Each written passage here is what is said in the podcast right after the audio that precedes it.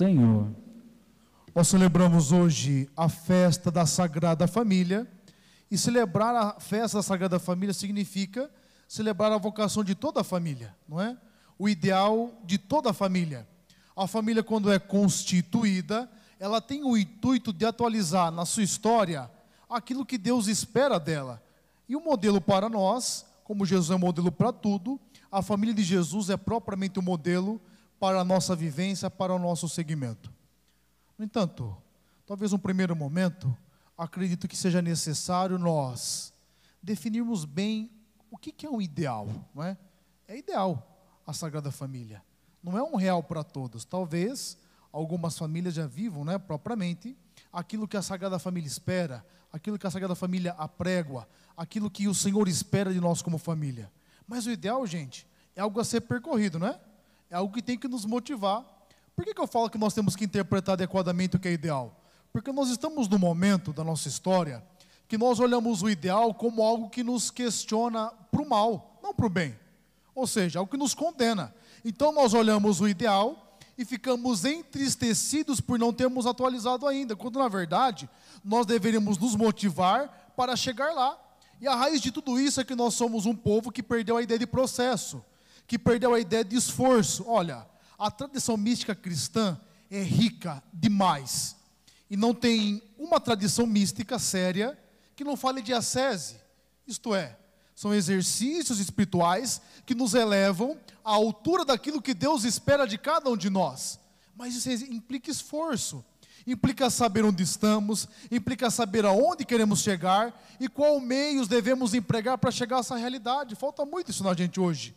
E também falta nós termos claro o que é princípio, e tendo claro o que é princípio, nós conseguimos nortear toda a nossa existência. Olha, Talvez uma postura também que nós precisamos assumir, além de reinterpretar ideal, de reinterpretar a dinâmica de princípio, é propriamente olhar para o autor do livro do Eclesiástico. O autor do Eclesiástico é Jesus ben Siraque, homem que viveu no século II antes de Cristo e que escreve esse livro no intuito de apresentar a fé do povo de Deus em, em contraste, não é, com a cultura helênica própria dos Seleucidas. E é nesse contexto que ele apresenta vários ditos com um tom bastante existencial, mostrando como que nós precisamos fazer para viver de acordo com a palavra de Deus. E é interessante que, se você ler atentamente o texto, por cinco vezes aparece a palavra honrar. Olha, o autor não repetiu por ausência de vocabulário. Até porque, se você ler o livro do Eclesiástico, é um livro bastante rico muito bem concatenado, com reflexões bastante profundas, vários termos, enfim. Por cinco vezes aparece honrar, porque é a tônica que o autor está colocando nesse pequena perícope, nesse pequeno texto. E o que, que significa honrar para o homem judeu que pensa como judeu? Honrar vem do termo kabod, que significa dar respeito, dar a devida glória, dar a devida importância. E, portanto, honrar pai e mãe é dar-lhe aquilo que lhe é próprio, a importância que lhe é própria, o respeito que lhe é próprio e a devida glória no sentido de louvar os nossos pais pelo simples fato de nos ter dado a vida. No entanto, honrar pai e mãe não é uma, alguma coisa que tem que ter sua base em sentimento, gente. Olha, o agir cristão não está fundamentado em sentimentos, está fundamentado em princípios. A fé é uma moção que submete tudo a ela e não se deixa submeter por nada. Se nós submetermos a fé aos sentimentos, se nós submetemos a nossa família ao que sentimos, a gente não aguenta ficar. Para para pensar. Só nessa semana, quantos sentimentos passou no seu coração? Quantas emoções? Quantas realidades? E essas realidades não podem nos determinar. Não. É por isso que o padre falou logo no começo de ascese, de exercícios espirituais que nos possibilitam viver de maneira concreta a virtude. E outra, gente, no tempo que nós estamos passando e a interpretação cristã de família, olha, pai e mãe precisa ser honrado em qualquer circunstância, independente da experiência que você teve com seu pai e com sua mãe. E presta atenção, é o único mandamento da lei de Deus que é acompanhado de uma promessa de bênção para quem cumpre e de maldição para quem descumpre. Portanto, é um mandamento fundamental. Nós precisamos olhar essa realidade e praticar, independente da história familiar que vivemos. Olha, hoje se fala muito, né, de perdoar pai e mãe, eu não sou muito de acordo com isso, não. Ah, vai perdoar o quê, pai e mãe? Para para pensar. Você está aqui hoje? Então tá. Estou te vendo. Põe a mão no seu coração aí. Está batendo? Louvado seja Deus. Não tiver, a gente estira você aqui, ó. Tem água benta aqui facinho. Já faça Ezequiel, já rapidinho. Se você está aqui, meu filho, minha filha, é porque um dia seus pais e sua mãe, se, seu pai e sua mãe se reuniram.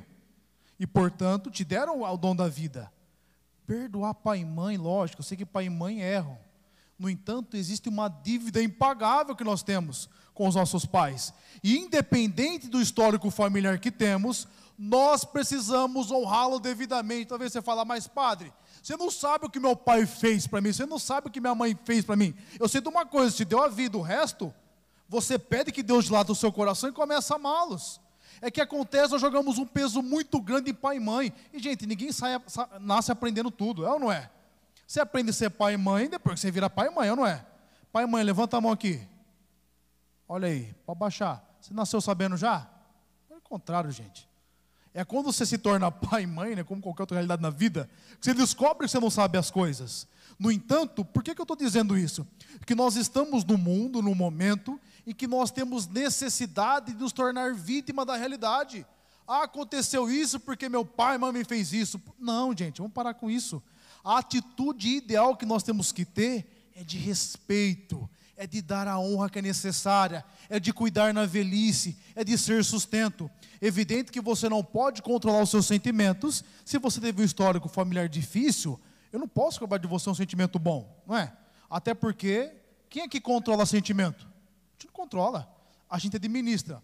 Ou vai me dizer que tem dia que você acorda e fala, hoje eu vou ficar feliz o dia inteiro. E você fica, começa a sorrir. Alguém assim aqui? Ou senão você fala, hoje eu quero passar raiva. Nem precisa, né, ultimamente, né? Raiva é um sentimento espontâneo quase, dentro de tanta coisa que acontece. Ninguém controla, gente. No entanto, entenda uma coisa: não controlar não significa consentir. Nós podemos, nós não podemos evitar que o passarinho, vai dizer Santo Agostinho, né? Voe ao entorno da nossa cabeça, mas que ele faça ninho, a gente pode interferir. É por isso que nós precisamos, no dia de hoje, independente do que sentimos, independente da realidade vivenciada, dar a devida honra aos nossos pais, cuidar dos nossos pais, amar os nossos pais, porque é propriamente isso que o mandamento do Senhor espera de nós. E quando nos é apresentada a Sagrada Família como exemplo, nós temos que entender que a palavra de Deus, mesmo na Sagrada Família, se concretiza nas suas condições de vida. Não pense você que Jesus nasceu com as melhores condições possíveis. Nós meditávamos no Natal do Senhor, que não encontrou lugar para ele na hospedaria, portanto ele nasce numa manjedoura. Ele nasce no meio dos animais, na maior da simplicidade. E a simplicidade da família era tanto, porque quando eles chegam para ser apresentado no templo, ele oferece como para, como chama, para a oferta que Jesus e, que José e Maria apresentam é duas pombinhas, não é uma oferta grandiosa, que é a oferta dos mais simples. É acolhido por toda a tradição de Israel, representada em Simeão, representada na profetisa Ana, mas concretiza o ideal familiar nas condições que lhes são próprias. Também assim em nossa vida, a grande questão não são as condições que nós temos, mas são os princípios de fé que têm nos movimentado. E como família, nós precisamos hoje, mais do que nunca, nos posicionar e perceber que nós temos sim um ideal, nós temos sim uma meta, e a meta de toda vivência familiar é viver o amor tal como foi vivenciado na família de Nazaré. E olha, a segunda leitura vai dizer que o amor é o vínculo de perfeição. E nós precisamos ter pressa em amar os nossos familiares, por mais difícil que seja. Gente, é muito feio. Pai que não conversa com filho, mãe que não conversa com filho e vice-versa. É feio demais o ambiente familiar. Olha, eu acho que tem problema, tem situação, todas as famílias enfrentam, é ou não é?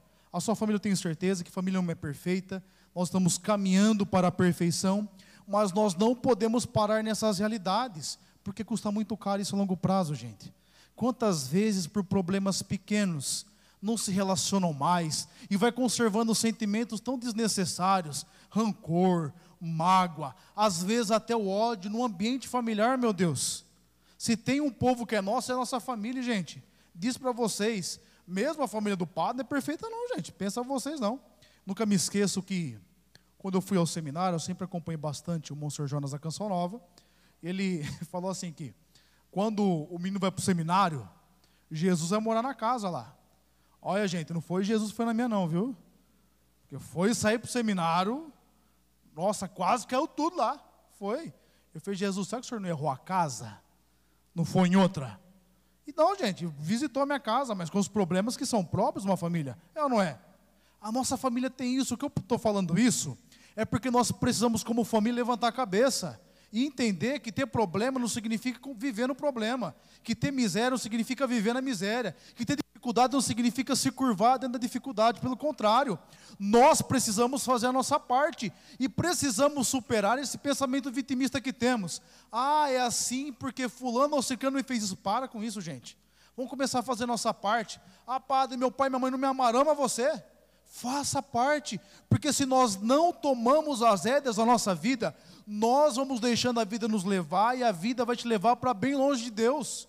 É preciso nós tomarmos como homens e mulheres concretos posicionamentos de fé. Isso não significa dizer que você vai não vai ter mais erros, que não vai ter mais dificuldades, mas você vai ter um norte de vida. Isso cabe a nós.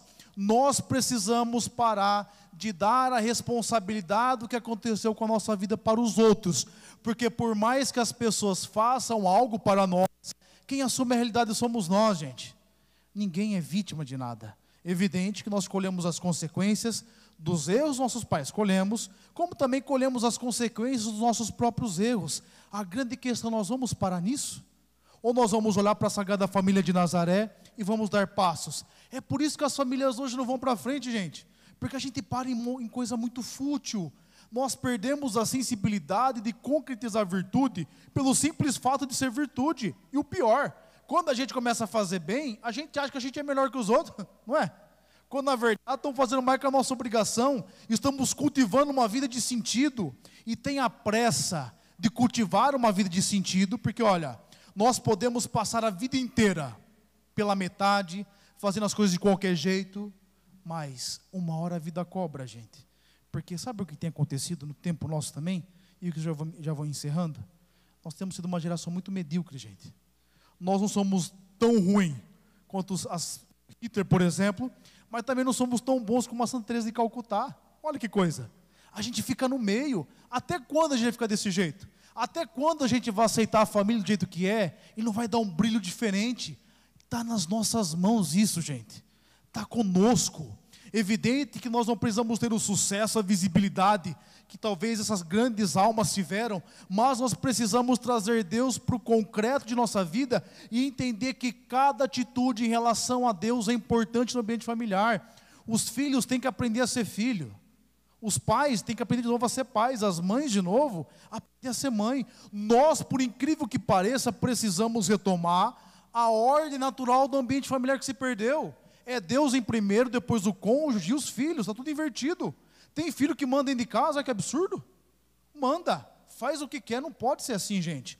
Como família, precisamos deixar que a vivência da Sagrada Família cure em nossos corações todo o desastre que a cultura midiática tem colocado dentro de nós, e nós não podemos deixar isso ficar em nossos lares.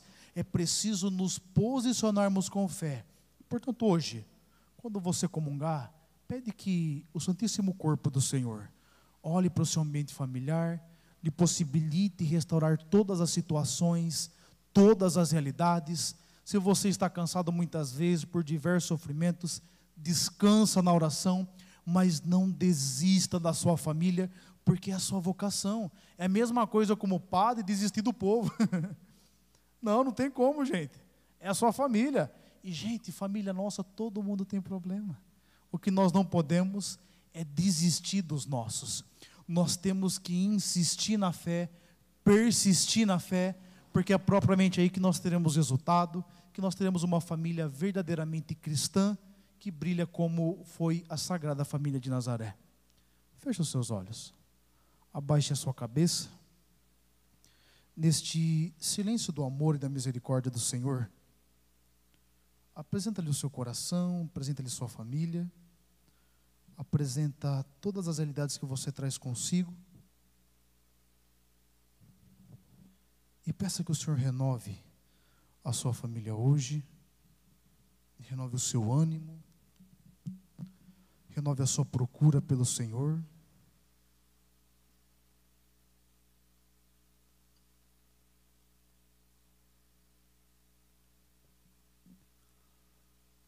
Amém?